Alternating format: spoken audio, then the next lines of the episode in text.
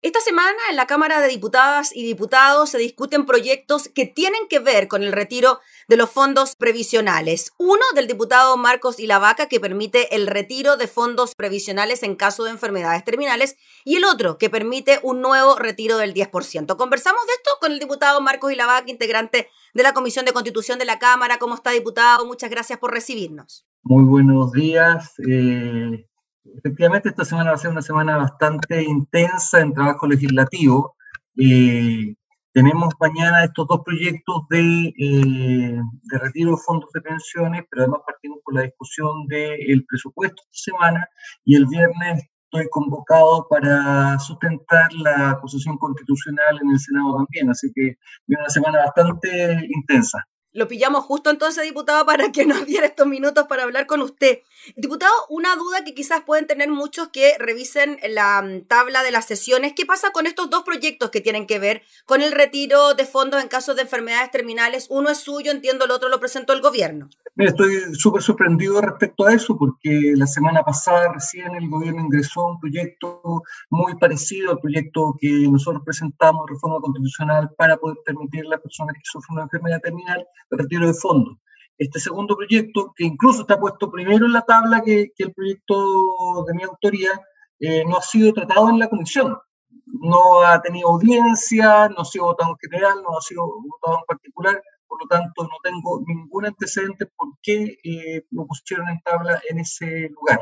Así que ha sido una sorpresa. Espero en todo caso que por el bien de las personas que hoy día sufren una enfermedad terminal, ambos proyectos avancen y, sea la ley de la República. Y que ya que pase, eh, que, cuál va a ser el primero a esta altura me está dando exactamente lo mismo. El gobierno ha tratado de, subirse a un tema que, que ya había partido la Cámara Qué bien, porque en definitiva entienden de que hoy día los enfermos terminales no pueden estar viviendo la situación que viven actualmente. Lo que yo espero que mañana se discute, se vote, salga rápidamente al Senado y que sea prontamente ley de la República.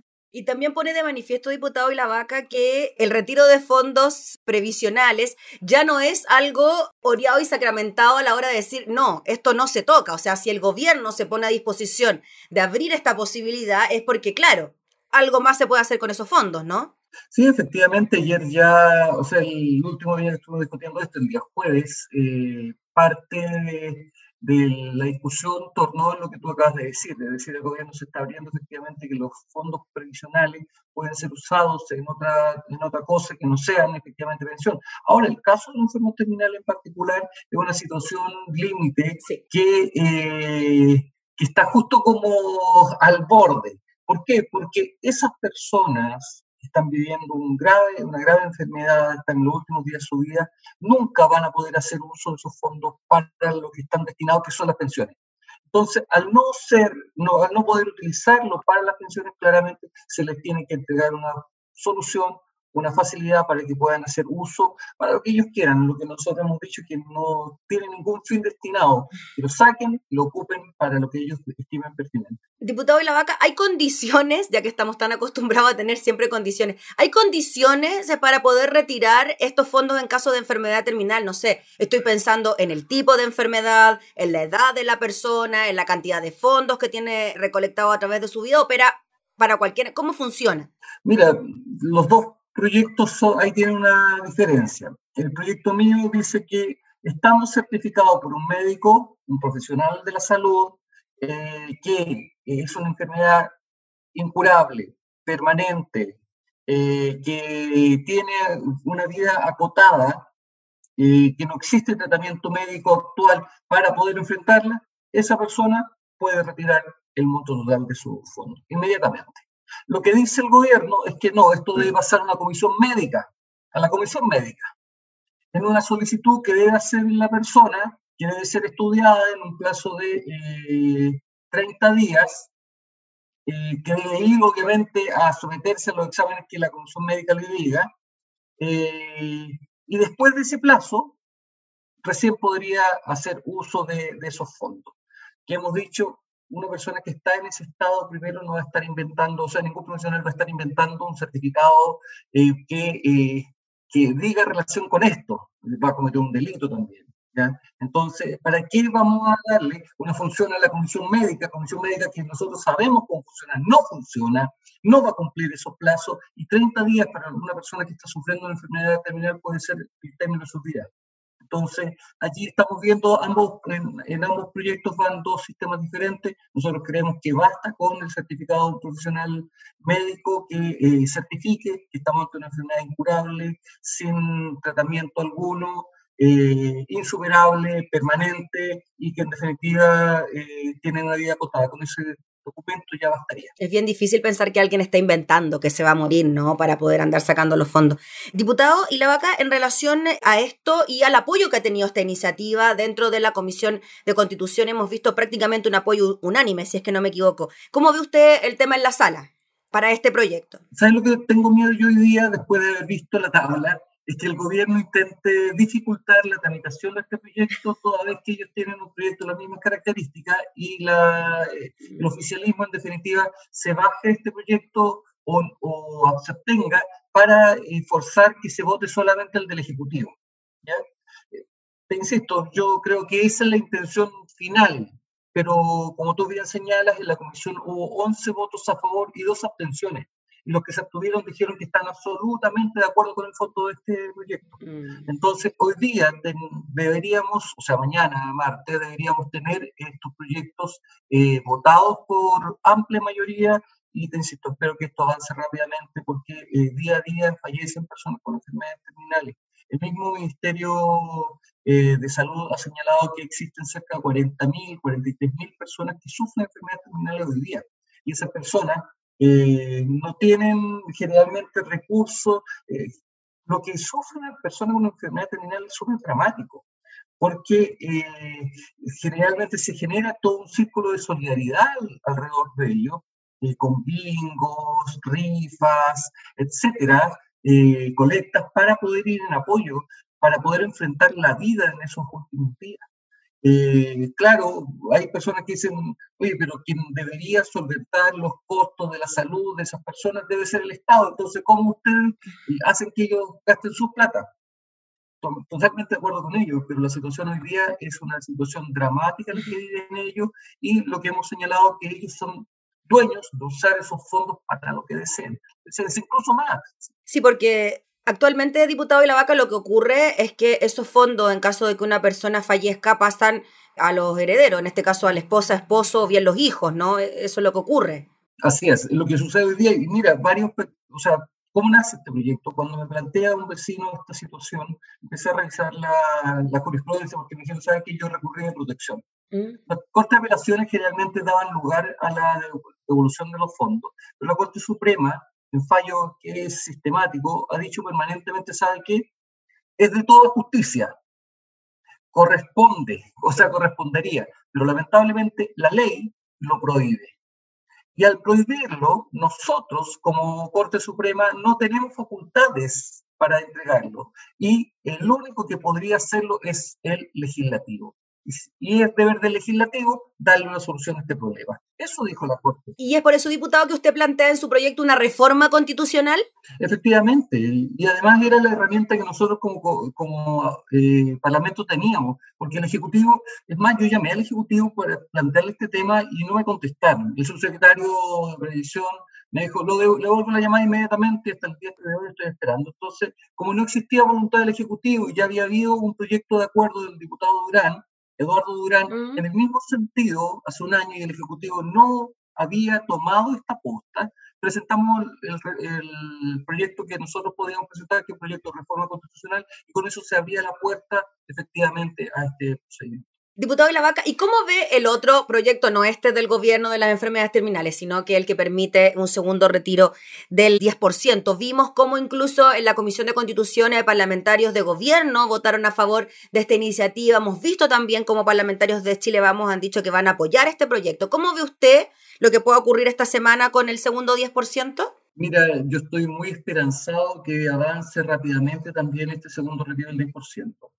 Y el, único tema que creo que va a ser el tema que va a traer discusión el día de mañana va a ser respecto al establecimiento de requisitos, de requisitos por parte de, diputados de Renovación Nacional en particular.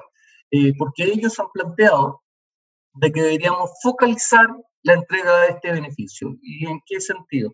En aquellas personas que hayan sufrido desmedro de sus remuneraciones. Es decir, si tú has tenido más del 30% de disminución en tu remuneración, o bien estás cesante, podrías hacer uso de este beneficio y no todos. Nosotros lo que hemos dicho, ¿sabe qué? Hoy día el nivel de rentas de Chile es tan bajo, es tan bajo, existe un problema grave de pandemia único, eh, no, no habíamos vivido una situación como esta nunca, entonces permitamos a todos los chilenos acceder a eso, con la única salvedad de que aquellas personas que perciban más de 2 millones y medio de pesos mensuales, esas personas que son un grupito pequeñito porcentualmente hablando de los chilenos, ellos van a pagar impuestos, los demás no, libre, universal y allí yo creo que este va a ser el gran tema de discusión el mm. día de mañana al interior de la sala. Diputado de la Vaca, y para aquellas personas que ganan dos, más de dos millones y medio y se pague un impuesto, ¿cuánto va a ser ese impuesto? ¿Cómo se va a pagar? ¿De dónde va a salir? ¿Cómo va a ser el procedimiento? Se tiene que discutir después.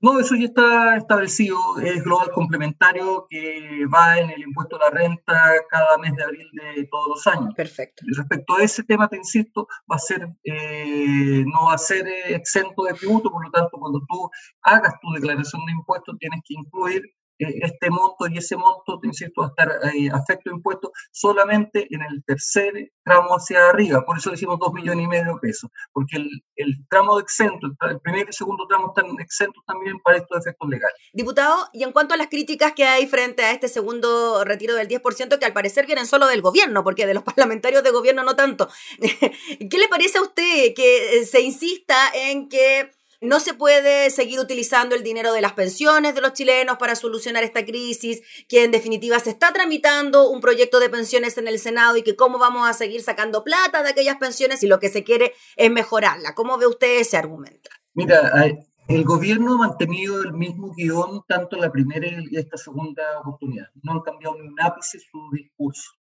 Eh, y lo cierto es que, y lo hemos dicho permanentemente, no creo que la solución eh, más óptima para enfrentar este momento difícil sea el retiro de fondos previsionales. Pero cuando tienes un gobierno que no plantea ninguna alternativa, y cuando le decimos, señores gobierno, ¿por qué no se establece una renta básica solidaria de emergencia ahora? ¿ya? Una renta para todos los chilenos que, que no permita que nadie gane menos de eso. Nos dijeron no señores ministro Hacienda, ¿por qué no extendemos el ingreso familiar de emergencia? Nos dijo no.